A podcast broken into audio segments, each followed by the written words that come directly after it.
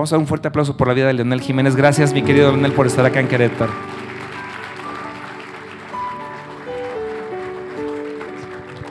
Iglesia, Dios te bendiga. Buenos días, ¿cómo estás? Qué placer estar con ustedes. Eh, me siento feliz de. Estuvimos compartiendo los servicios anteriores y en este eh, último servicio de domingo me siento contento. De verdad, lo, lo mencioné hace un momento, pero estoy muy feliz. Me siento en casa, me siento recibido con cariño. Eh, de verdad, son una iglesia inspiradora. al pastor Abel, un buen amigo ya, considero un buen amigo y su familia, les admiro demasiado son un ejemplo. En muchas partes que le, comentaba eh, que cuando voy a algunos lugares, bueno, no sé si están grabando esto, pero ni modo. Un amigo me dijo, oye, te quiero invitar a comer, porque supo que iba a ser una, una pequeña escala en algún lugar. Ah, qué, amable, dije, él nunca me había invitado a comer. Y me invitó y, oye, te invité la verdad porque quiero que me cuentes cómo es el pastor Abel, el Abel, Abel Sánchez, que eh, lo admiro mucho y este... Que, cómo es en persona, que eh, me invitó a comer más para conocer más a, su, pastor. Así que siéntanse privilegiados por la familia que Dios les regala para, para, pastorearles. Le damos un aplauso a Dios por todos los líderes de la, de la casa, la familia pastoral. Son muy bendecidos, son muy bendecidos. Y de verdad, gracias, pastor. Me siento muy, muy, muy honrado de estar aquí con ustedes. Vamos a entrar a la palabra. ¿Están felices por abrir la escritura juntos? Nos ponemos de pie unos segunditos. No, no, se ponga triste, usted va a estar sentado yo parado todo el sermón. Así que no es injusto. Me ayudan unos segundos. Es que yo, eh, siendo honesto, estoy luchando por no ser tan dogmático con esa tradición, pero yo, yo creo que la palabra, la escritura es tan gloriosa que es simbólico, no es algo que, que la Biblia ordene, pero me gusta que nos pongamos de pie en, en, en una posición de vamos a reverenciar la voz de Dios escrita, ¿verdad? Y, por eso tengo esa tradición. Pero va a ser unos segundos nada más. Si me acompañas, por favor, a la escritura, vamos juntos a Hechos 11, 26, por favor. Hechos 11, 26.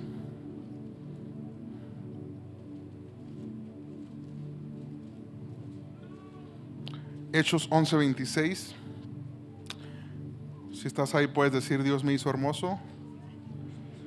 Ya sabes, ahora pide perdón por la mentira que acabas de echar. Ok, todos somos bellos en Cristo. Dice, ¿estamos ahí iglesia? ¿Sí? Y se congregaron allí todo un año con la iglesia y enseñaron a mucha gente. Y a los discípulos, ¿a quiénes iglesia? A los discípulos se les llamó cristianos por primera vez en Antioquía. Oramos, Padre, gracias. Porque estamos aquí en tu casa, estamos en comunidad, sentados a la mesa, a punto de oír tu palabra. Un, domingo más, sabemos que lo hacemos entre semana, vamos a tu palabra, pero hay algo especial cuando lo hacemos en comunidad. Hay algo especial cuando estamos todos a la mesa y tú en el centro. Danos un corazón humilde, un corazón sencillo que atesore tu palabra. En el nombre de Jesús, amén. Busca a alguien de mucha confianza, mucha confianza. Dile, te ves bien hoy, pero no mejor que yo. Y puedes ocupar tu lugar, gracias. Pero hazlo, ¿eh? Hazlo. Santi, te ves bien, pero no mejor que yo. ¿Dónde está Santi? Está por allá. Es que hace rato estaba Pablo aquí. ¿Sabes? Quiero comenzar con una máxima del profesor Piper que dice así, los seguidores de Jesús no matan para extender su reino, mueren. Lo voy a repetir. Los seguidores de Jesús no matan para extender su reino, como lo hacían los reyes, ¿verdad? Tenían que acabar con pueblos enteros para conquistar o derrocar. Pero este reino es diferente. Aquí no matamos para extender el reino, aquí morimos a nosotros mismos. Eso sigue siendo un principio de la vida cristiana, que por más que pasen los siglos y por más que vengan algunas ideas que traten de innovar en cuanto a estos principios, son eh, irrevocables, son principios que siempre estarán ahí, ¿verdad? Hasta que Jesús regrese. Y dicho esto, quiero hablar un poco acerca, bueno, el verso nos habla de que los discípulos fueron llamados cristianos por primera vez ahí. Y estuvieron un año entero compartiendo de Jesús, pero no solo compartían, sino que ellos mostraban con su vida una obsesión santa, yo lo llamo así, una obsesión santa con Cristo.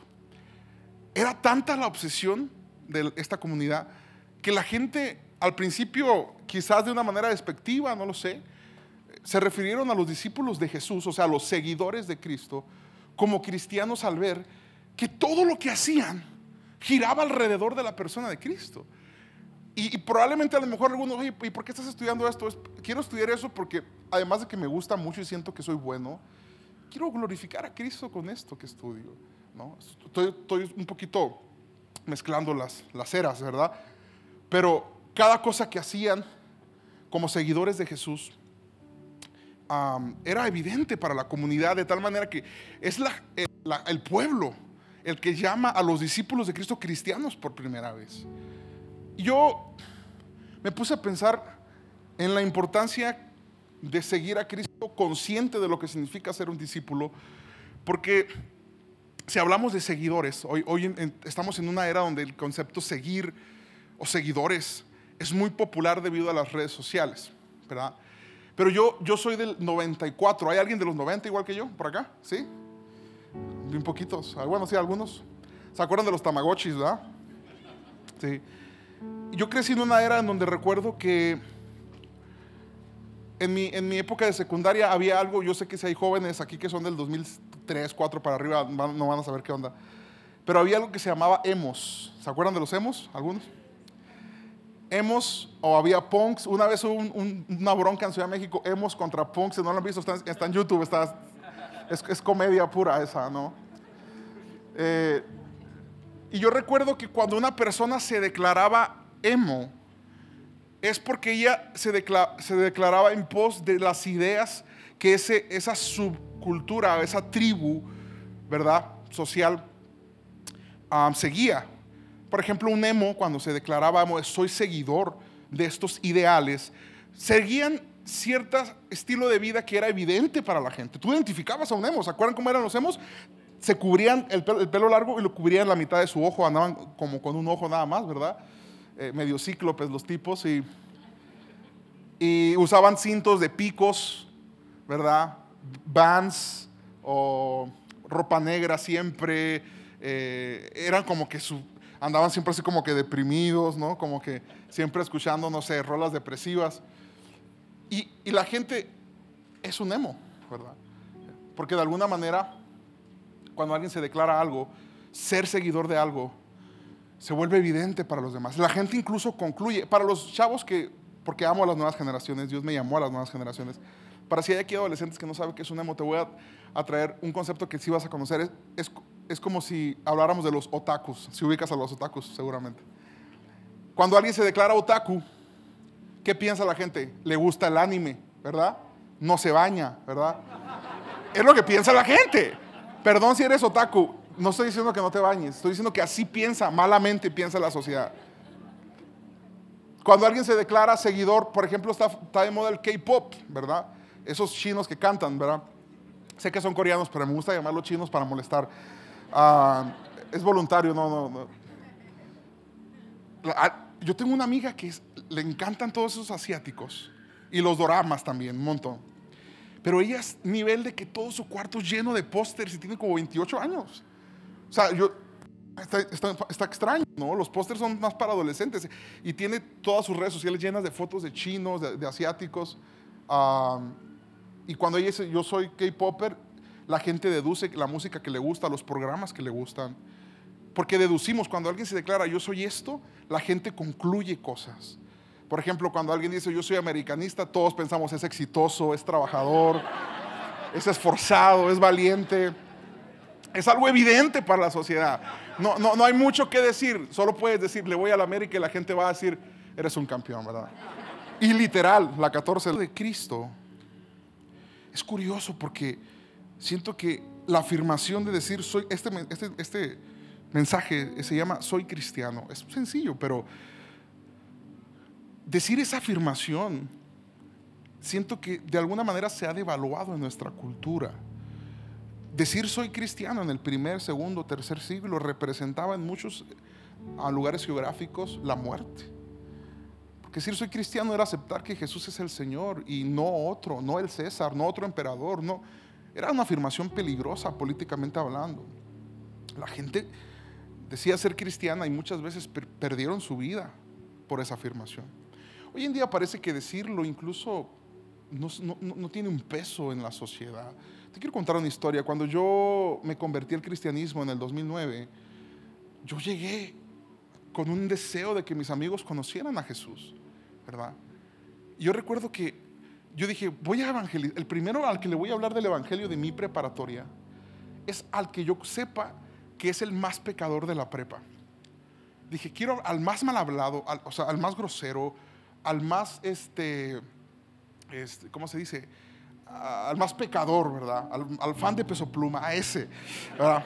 Ah, todavía no existía, bueno, todavía no era famoso, estoy jugando, pero a lo que yo consideraba lo peor de la prepa en cuanto a pecado. Dije, con él quiero ir a predicar la buena noticia, ¿verdad? Ahí voy. Este, y rápidamente busqué, vi a alguien con playera de las chivas y dije, ahí es, ¿verdad? No, llego con un amigo, o un conocido, un conocido, no amigo mío, pero yo de vez en cuando nos saludábamos y de, repente comienzo a, compartirle el, evangelio.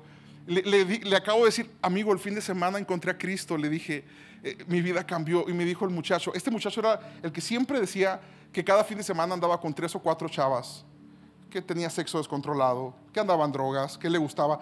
Ese era su estilo de vida. Cuando yo le digo, oye, encontré a Cristo el fin de semana, me dijo, ¿eres cristiano? Sí, bro. Amén, hermano, Dios te bendiga. Y me abraza, ¿no? Yo también soy cristiano. Y yo me quedé helado por un momento. Yo me quedé pensando, ¿qué está pasando aquí? Y él bien feliz me da la bienvenida al cristianismo posición de superioridad moral a humillar a nadie. No, no, no, no, no. Somos seres humanos que estamos siendo reparados, venimos de, la herida del pecado y no, no, no pretendo estar en un papel de, ah, no, ¿por qué ser cristiano y, y fallas en todo eso? No, no, no. Pero debemos ser gente racional y consciente de que una cosa es que alguien esté batallando con algo y luchando, otra cosa es que descaradamente presumas que, que te drogas y que y que estás con diversas mujeres, eso es totalmente algo que no tiene congruencia. Y yo me, me, fui conflictuado, no sabía cómo predicarle a alguien que ya se consideraba así. Y comprendí entonces que la afirmación soy cristiano en el primer siglo representaba dar tu vida literalmente en ocasiones. Hoy era dicha como una frase popular, ¿verdad? Es lo que pueden algunos considerar como un cristianismo cultural, pero no personas que son discípulos o personas que han nacido de nuevo. Yo quiero hablar hoy de la belleza de esa afirmación. ¿Qué implica decir soy cristiano? ¿Qué significa? ¿Qué consecuencias tiene? ¿Qué tareas, verdad? Tengo como seguidor de Cristo. Yo no, no, pretendo hablarte de qué debe hacer alguien que sigue a un equipo como la América o, o, el, Real Madrid o, que sigue a un, a un artista, a una banda. Yo te quiero hablar de lo que implica seguir al ser más glorioso del cosmos, ¿verdad? El honor que tenemos de ser discípulos, el honor que tenemos de ser cristianos y cómo el cristianismo históricamente ha sido el pilar que ha sostenido las civilizaciones en cuanto a muchos aspectos que mencionaba ahorita el pastor Abel. Yo celebro y espero que, que nuestra gente, porque pues es, terrible lo que a veces se vive en algunos lugares del país, pero el cristianismo, la afirmación soy cristiano, eh, iba muy relacionada con un concepto que se le llamaba el camino en el primer siglo. Recordemos que así se les llamaba a los cristianos, ¿verdad? Los del camino, tú lo puedes encontrar, por el tiempo no, vamos a ir a los, versículos, pero puedes notar que en la escritura a los cristianos, antes de llamarlos cristianos, eran los discípulos de Cristo o eran los del camino. Y el, camino era un concepto muy interesante porque no era solamente, no era un camino literal, sino era una persona y su serie de enseñanzas. Y nosotros sabemos que nadie más en la historia ha podido afirmar ser la verdad, no solo decirla, sino serla, ¿verdad? Eh, y Jesús lo afirmó dijo, yo soy, yo soy, bueno, lo quiero decir así al revés como Star Wars, ¿verdad? De adelante para atrás. Ah, y afirmó, pero ser la vida, ser la verdad. Y también afirmó, ¿ser qué? El camino. Y cuando tú ves eso, es, en la escritura se resalta la C, porque, C mayúscula, porque es, es un camino que representa literalmente seguir a Cristo y sus enseñanzas. Y se les conocía como los del camino, ¿verdad? Y hay una frase de una serie, no sé si puedes poner, puedes poner, este, ¿alguien reconoce este sonido? No, no, no sé si se pudo siempre. Ah, ¿Alguien reconoce este sonido? Bueno, los cultos que gritaron son mis hermanos para siempre, ¿verdad? Y el que todavía no, te voy a introducir en, este camino, ¿verdad? Ese sonido. Gracias, gracias. Muy bien. Aunque si lo dejas de fondo yo no tengo problema, ¿eh? pero no, no, está bien, el teclado, el teclado. Ese sonido es el sonido de una saga que se llama Star Wars, ¿verdad? Es mi saga favorita de películas. Y una historia, una variante de la historia, ah, es una serie que se llama ah, The Mandalorian, Los Mandalorianos, el Mandaloriano. Y yo cuando miré la serie, miré que el protagonista junto con todo el equipo de mandalorianos afirmaban siempre una frase que decían, this is the way, que significa el camino, así es, o este es el camino. ¿Puedes repetir conmigo? El camino, así es.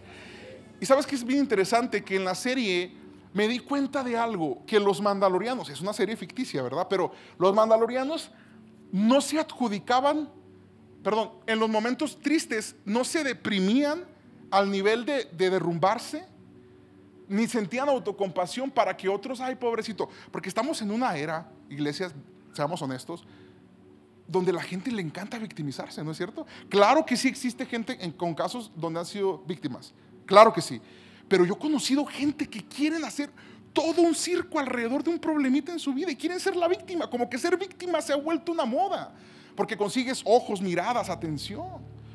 Y los mandalorianos tenían bien claro que ellos consagraban su vida al camino, que era esta serie de ideas, era un ideal que trascendía el universo mismo y, todo lo hacían por el camino.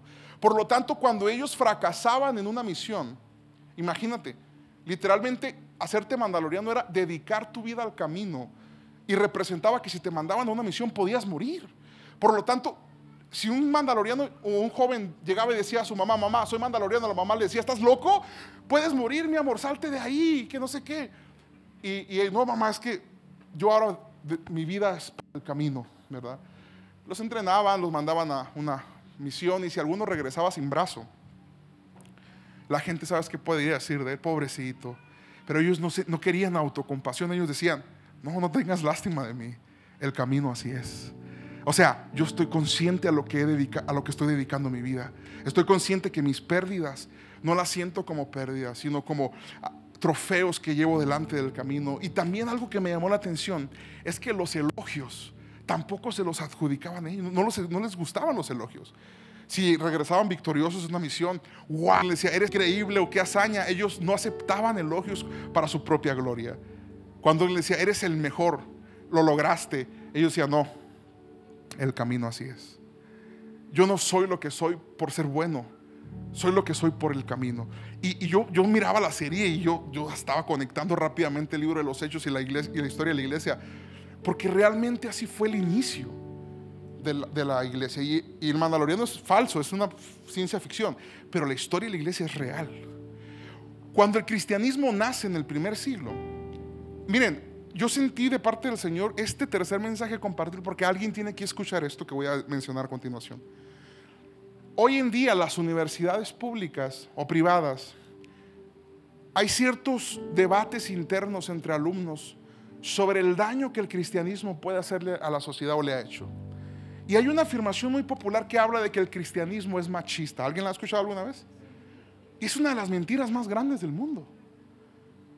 Una mujer en el primer siglo, en el tiempo en que Jesús viene a la tierra, mientras Israel estaba subyugado por Roma, ni siquiera contaba en los libros. si una persona se quería divorciar, pedía, daba carta de repudio y la mujer quedaba mancillada y el hombre podía hacer lo que sea. Era un asunto muy complicado. Y no se diga Roma, que trataban a las mujeres como objetos literalmente. ¿Sabes por qué en Occidente a la mujer se le da valor porque hubo un hombre que marcó un, y marcó para siempre, ¿verdad? Un antes y después en cuanto al valor de la mujer. Muchacha, si, si llegas a escuchar ese comentario, quiero que sepas que el cristianismo es el único lugar en donde a los hombres se les demanda amar a sus esposas como Cristo amó a la iglesia. ¿Y cómo amó Cristo a la iglesia? Hasta la muerte. No hay ningún movimiento que, que- que demande. No es un consejito, hombres, amenas. No, no, es una demanda de Dios. ¿Qué lugar más seguro para una mujer? Que bajo el liderazgo de un hombre que teme al Señor, que ama al Señor, que va a dar su vida por ella si es necesario. El cristianismo no es lo que a veces nos quieren pintar. A veces nos comemos ciertos cuentos en redes, pero yo quiero invitarte que adores a Dios con tu intelecto y vayas y estudies la historia de la iglesia y lo que el cristianismo ha hecho. Sabes, imagínate la locura por primera vez de, vamos a, yo sé que no se llamaban así, pero vamos a imaginar que Panchito se convierte en el primer siglo, allá, ¿verdad? En Medio Oriente. Llega a la fiesta de Año Nuevo y están los tíos de Panchito. Panchito es un, un chavo de, no sé, 28 años. Y llega con su esposa recién casados. Y todos sus tíos ya tienen dos o tres, es- o sea, están con su segunda, tercera, cuarta esposa. ¿Verdad? Ahora, tampoco estoy atacando. Si alguien ha vivido un proceso de divorcio, el dolor del divorcio, yo te aliento que sigas a Cristo, el Señor restaura las cosas, pero quiero dar a entender lo que el cristianismo ha hecho cuando los cristianos comprenden la afirmación de decir, yo soy seguidor de Cristo, yo soy cristiano. Panchito llegaba con su esposa, saludaba, a sus, se las presentaba a sus familias. A los dos años se volvían a reunir y Panchito llegaba con la misma. Y el tío Paco llegaba estrenando esposa. El otro tío llegaba con otra esposa. Era común cambiar de mujer. Y llegaba Panchito con la misma y los tíos, ¿qué traerá este loco, no? Pasan otros, no sé, cinco años. Y el tío Paco trae otro modelo ese año. El tío Julián trae otro. Y, y Panchito le había puesto. Panchito llega con la misma. Y a los tíos a lo mejor uno se saca de onda y, oye, mi hijo, sí, tío, ya lleva rato con esa mujer, ¿no? Sí, tío, es mi esposa. Pues sí, pero ¿y ¿no quieres un modelo más nuevo o algo? No, era la mentalidad. Incluso hoy en día muchos piensan así. Y Panchito, no, tío, es que yo soy cristiano. Y lo que implica esa afirmación es que el camino, tío, así es. Yo voy a estar con una mujer toda la vida. Porque así es como nuestro maestro nos enseñó. Porque ese es el diseño de Dios para el matrimonio. Y el cristianismo vino a revolucionar el mundo entero y Occidente hoy goza de la bendición de darle un valor, aunque se ha tratado de desfigurar la figura del matrimonio, se ha atacado constantemente. Todavía hay un valor ahí que necesitamos volver a, a, mostrar al mundo de la belleza del matrimonio. Pero eso ocurrirá cuando cristianos muestren sus convicciones con esa firmeza que lo hacían los mandalorianos. Este es el camino.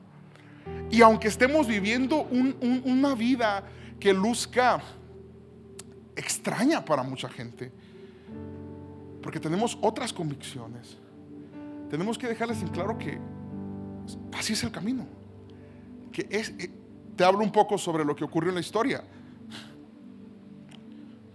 Sabes, para los que hablan de que el cristianismo le ha hecho daño a la sociedad, hubo un tiempo en donde en muchas, muchas sociedades, principalmente en Roma, cuando nacía un bebé con alguna malformación, sin algún bracito, con algún detalle, lo que sea, un romano no se, no se tocaba en el corazón y había basureros especiales para aventar a los bebés si no te gustaba.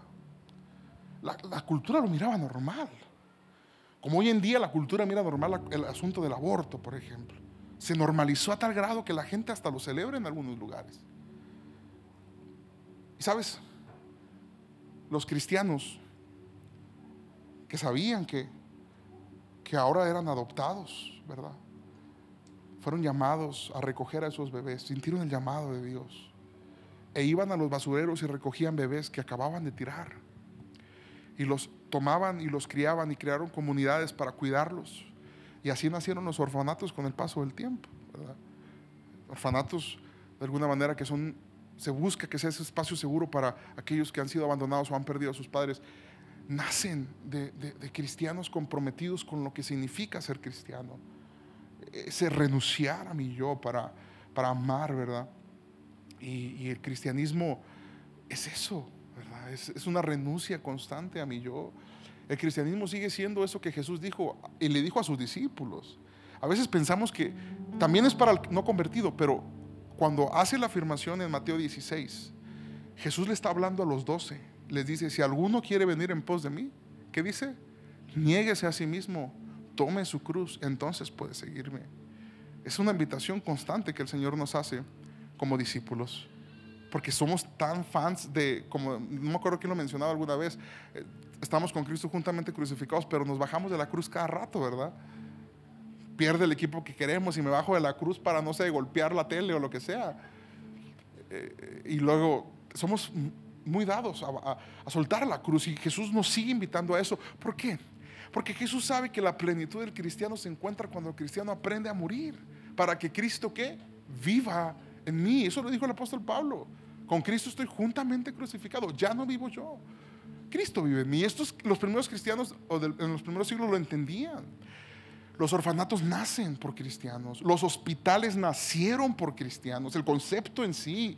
Eran cristianos que cuando había enfermedades mortales y sacaban a los enfermos a las afueras de la ciudad, cristianos iban a atender sus heridas. Sabían que no los iban a poder sanar médicamente, pero al menos iban a ayudarlos a que no sufrieran tanto, ¿verdad? Luego nace el concepto de hospital. El arte, la música. Grandes cristianos han sido los promotores del arte en el mundo nos ha pasado algo en los últimos 100 años, un poquito, se peleó la fe y el arte, pero históricamente el cristianismo y el arte han estado ligados constantemente. Gra- grandes compositores, pianistas han sido creyentes y lo hacían para la gloria de Dios.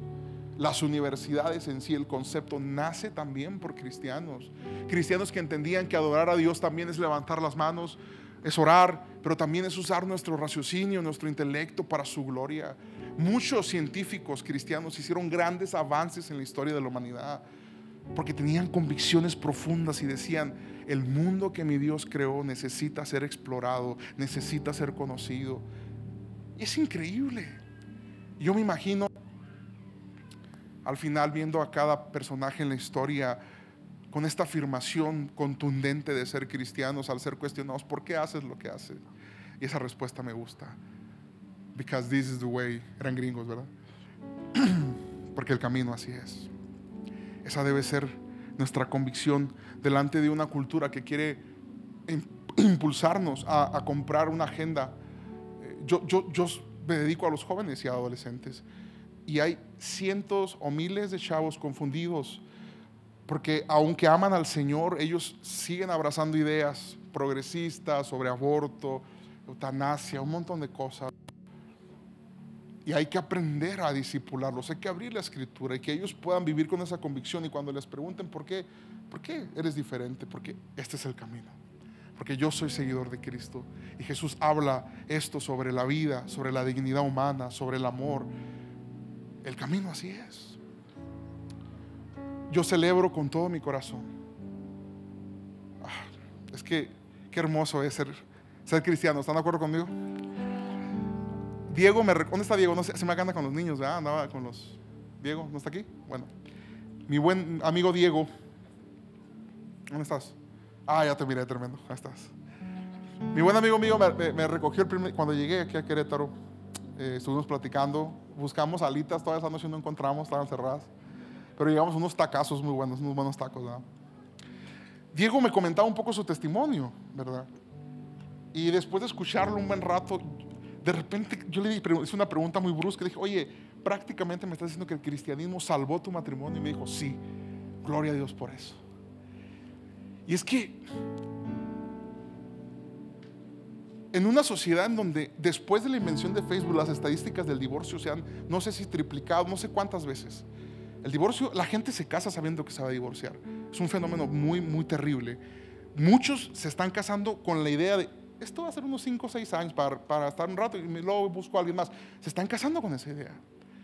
Pero en una sociedad en donde nos quieren vender todo eso como algo natural. Y como te digo, si alguien ha pasado ese proceso, no vengo a lacerarte, te amamos en Cristo, comprendemos que seguimos siendo seres humanos, pero el diseño de Dios es que puedan continuar como, matrimonio. Y entonces, yo solo pienso en que al final, si alguien se le hace extraño y le pregunte a Diego, oye, ¿cuántos días de casado, Diego? Seis años que se casó. Él puede decir, estoy aquí con mi esposa después de seis años, porque así es el camino, porque el camino así es. Por más que le quieran inculcar, oye, no, pues divórciate, o a su esposa inculcarle divorcio. El camino así es. Estamos aprendiendo a amarnos, a crecer, a, seguir a Cristo. Jóvenes, hoy se, vende la sexualidad desde la secundaria, desde muy pequeños, como algo normal. Experimenta, sé feliz. Todas esas cosas son contrarias a las enseñanzas ah, del cristianismo.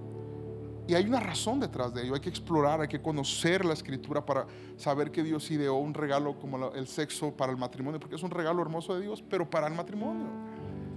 Y por más que te quieran vender esa idea, ponte firme en tus convicciones. Diles, no sé, si un día agarras novio o novia y se quiere pasar de lanza contigo antes de casarse, dale una cachetada, te doy permiso. Si eres mujer, al hombre. Tu hombre no, no des cachetadas. Ven cómo el cristianismo es, es pro mujer, a, la mujer le doy permiso que le dé la cachetada y al hombre no. Porque hay que cuidar a la mujer de una manera. Es, el lugar más seguro. Pero pégale una cachetada y dile, hey, ¿qué rollo? No, pues es que igual nos vamos a casar. No, no, no, no, pues dame niño primero y llévame al altar. Oye María, ¿por qué te, te enojas? Es que yo soy seguidora de Cristo. Es que el camino así es. Y si quieres continuar conmigo, respétame, dame un anillo y llévame al altar. Esas convicciones necesitamos recuperar en nuestra generación. Eso necesitamos recuperar. Eso es ser cristiano. Ser cristiano es esa obsesión con Cristo y sus enseñanzas. Es porque es una vida de adoración. Adoración, aunque quizás culturalmente en una cultura religiosa la hemos relacionado a cantar, que también cantar es una expresión de adoración, pero no es toda la adoración. Yo siempre he dicho que adoración no es entonar un canto, es entonar una vida entera. Cuando tú aprendes a entonar tu vida para la gloria de Dios, empiezas a vivir para adorar a Dios, te das cuenta que la adoración trasciende a lo que pasa en un servicio. Yo adoro a Dios cuando me guardo hasta el matrimonio, adoro a Dios cuando respeto a mi esposo y cuando respeto a mi esposa, adoro a Dios. Hijos, díganme los hijos. la honra, la honra a los padres. Por favor, no la pierdas. De verdad que es una de las fuentes de bendiciones más grandes para el ser humano. Yo vivía del chongo con mi papá hasta que me hice cristiano. Cuando me hice cristiano, no del chongo con mi papá, realmente mi papá siempre me ha amado, ha sido un gran padre, pero yo en mi rebeldía en ocasiones llegué a molestarme mucho y pelear. Pero cuando me hice cristiano, aprendí lo que es honrar a mi mamá y a mi papá. Y aunque todos mis amigos hablaban pestes de sus papás, algunos los insultaban, les levantaban la voz, les decían groserías, yo era diferente en mi adolescente, no porque soy el mejor, no porque soy muy bueno, es porque yo sigo al camino, es porque yo sigo a Cristo, es porque tengo esa convicción, es, es, es eso, en realidad el cristiano necesita vivir a la altura, aunque vamos a fallar muchas veces, pero buscar vivir a la altura de lo que significa ser cristiano. Amar como Jesús amó, perdonar como Jesús. El perdón es otro tema. Yo, aquí no pasa en MR, pero no tienes idea cuántos cristianos viven con rencor. No han podido perdonar, no han podido. Y esto pasa porque no comprendemos en primera instancia que fuimos perdonados sin merecer el perdón. No es que el que vas a perdonar merece tu perdón, pero lo haces ¿por porque tu maestro perdonó. Y así es el camino. De hecho, es tan radical el perdón, es un tema tan central que la Biblia dice que aquellos, Jesús dijo, si ustedes no perdonan a los que les ofenden, tampoco mi Padre en el cielo los perdonará. Es un principio, ¿verdad? Entonces, yo recuerdo cuando me hice cristiano, yo era, era como el líder de un grupo de mi preparatoria que rayábamos paredes, rayábamos la escuela, andábamos de vagos. Y como siempre he sido un poco más alto, o sea, si yo me paro derecho alto, luego así ponchado, ¿verdad? Pues me tenían miedo, me seguían algunos. Y cuando me hago cristiano se dieron cuenta que yo ya no decía groserías, yo ya no andaba rayando paredes, yo ya no andaba insultando a los maestros. Y dijeron, ese tremendo ya. pues se volvió una niña, ¿no? Así se usaba coloquialmente. Perdón, no, no quiero ser machista, ¿verdad? Es que esta generación de ahora por todo se ofenden, ¿no? Ah, pero me, me, dije, esta es una niña, nunca se va a defender. Y una vez yo estaba en el mesabanco en la preparatoria, ¿verdad? Eh, ah, pausa. Hay algo que, que, olvidé mencionar que es importante, que ahorita me, acabo de recordar. Mencioné lo de los mandalorianos porque el cristiano debe ser igual ante estas circunstancias. Cuando te, va mal, no, no busques ser víctima. Da gloria a Dios y di, Señor, yo estoy aquí para honrarte. Cuando te vaya bien, tampoco te, te subas el, el, cuello y el ego. Ah, soy el mejor. Oh, sí. No, siempre sea así. Es que no soy yo. Es el camino.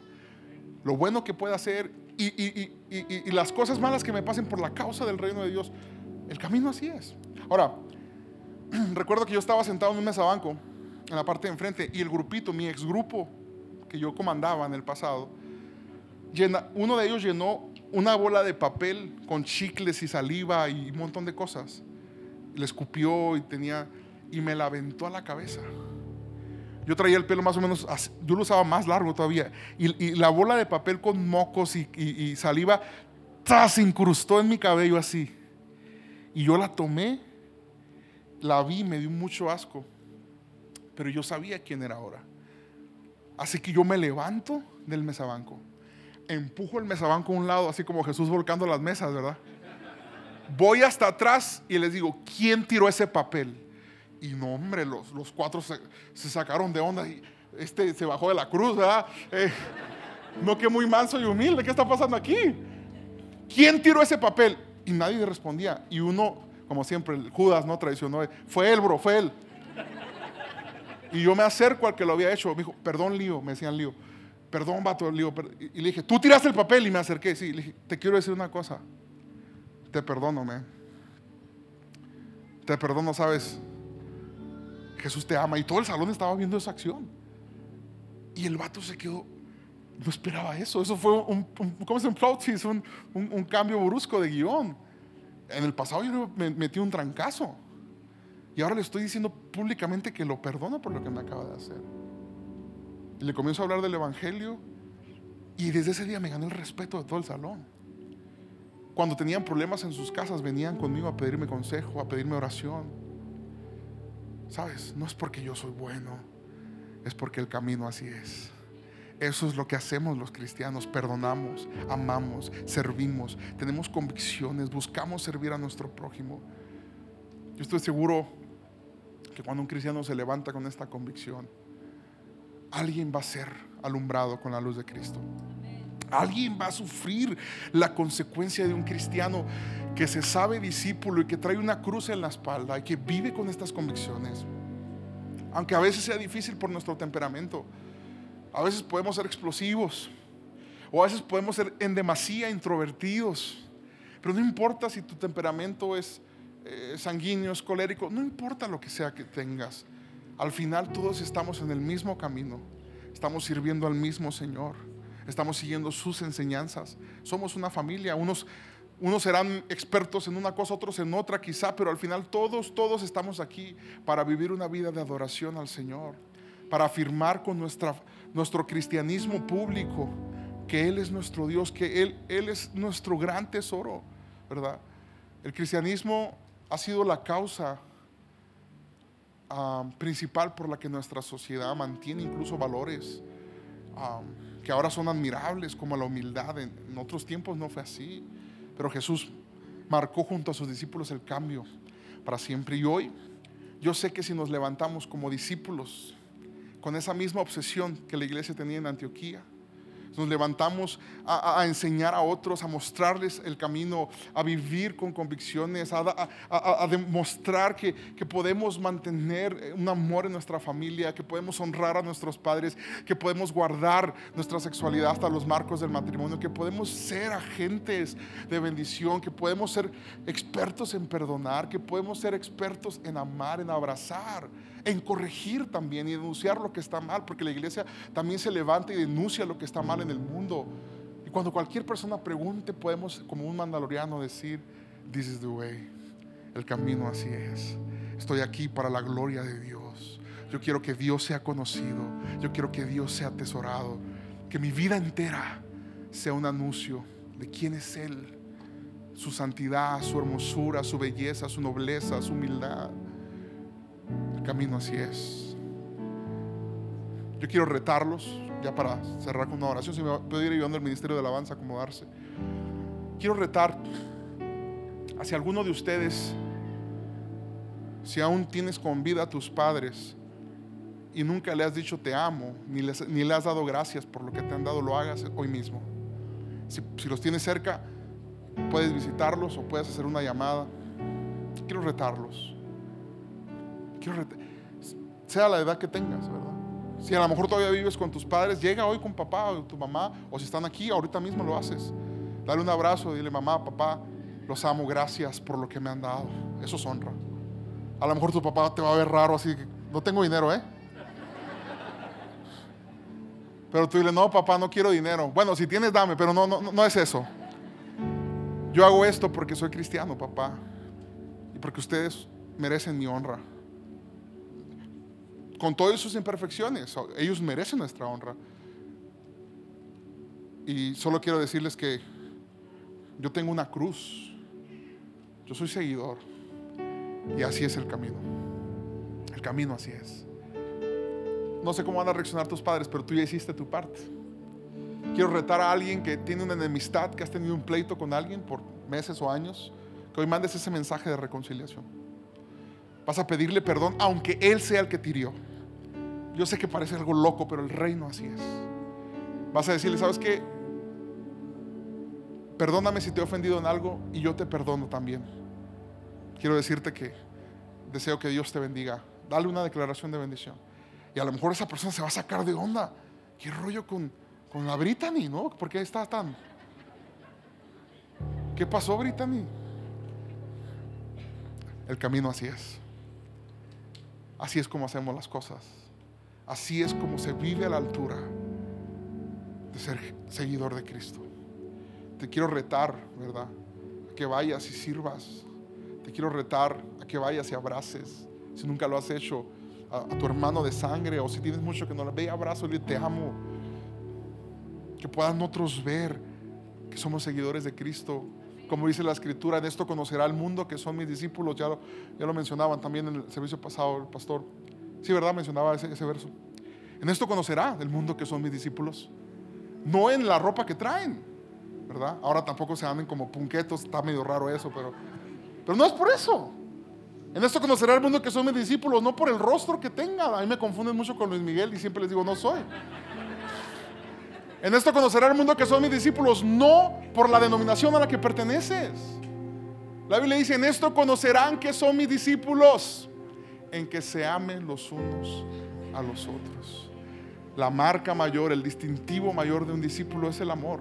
Y fue el amor el que hizo que cristianos abrazaran bebés que acababan de ser tirados a la basura. Fue el amor el que hizo que cristianos fundaran centros de estudio y se convirtieran en universidades. Fue el amor lo que hizo que cristianos mantuvieran su matrimonio en una era en donde la monogamia, ¿verdad? Era totalmente una cosa extraña. Es el amor, ¿verdad? El que ha llevado a que el mundo entero pueda conocer a Jesús. El amor primeramente a Él. Pero Jesús dijo, el segundo mandamiento es semejante, muy parecido, casi al nivel, no al nivel, pero casi al primero. Amarás a tu prójimo como a ti mismo. Eso es ser cristiano. El camino así es. Póngase de pie, iglesia, gracias. ¿Qué te parece si cantamos juntos? Cierra tus ojos ahí en tu lugar. Damos gracias a Dios por el honor de ser cristianos, pero ¿qué le parece si declaramos lo que dice este canto? Para eso estoy aquí en la tierra, Dios. No vengo a ver qué pasa, vine a adorarte y te adoraré con mis convicciones. Y te adoraré, Dios, con mi obediencia. Te adoraré, Dios, siguiendo tus pasos, tomando mi cruz, haciendo una diferencia verdadera en el mundo, muriendo a mí mismo. No voy a lastimar, no voy a matar a nadie, vengo a morir a mí. Eso sigue siendo el llamamiento de los discípulos. Si alguno quiere venir en pos de mí, oh, dile al Señor hoy. Te adoro tomando mi cruz, te adoro negándome a mí mismo, te adoro si hay algo que tengo que soltar, si hay algo que tengo que dejar de aferrarme a eso, lo suelto para la gloria de Dios. porque soy cristiano, porque el camino así es. No hay rencor en mi corazón, no hay apatía, no hay indiferencia. Yo vivo para la gloria de Dios. Podemos cantarlo todos juntos y decimos, vivo para adorarte. Vivo para adorarte. Esa fue la convicción.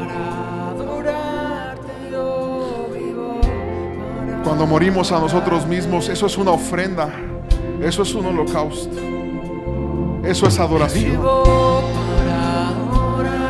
Porque los cristianos no matamos para extender el reino de Dios, morimos. Una vez más lo hacemos, los discípulos ya lo habían hecho, pero una vez más Jesús les dijo, si quieren venir en pos de mí, si quieren vivir la gran aventura de sus vidas, tienen que negarse, tienen que tomar la cruz. Eso es adoración. Aleluya. Lo declaramos juntos. para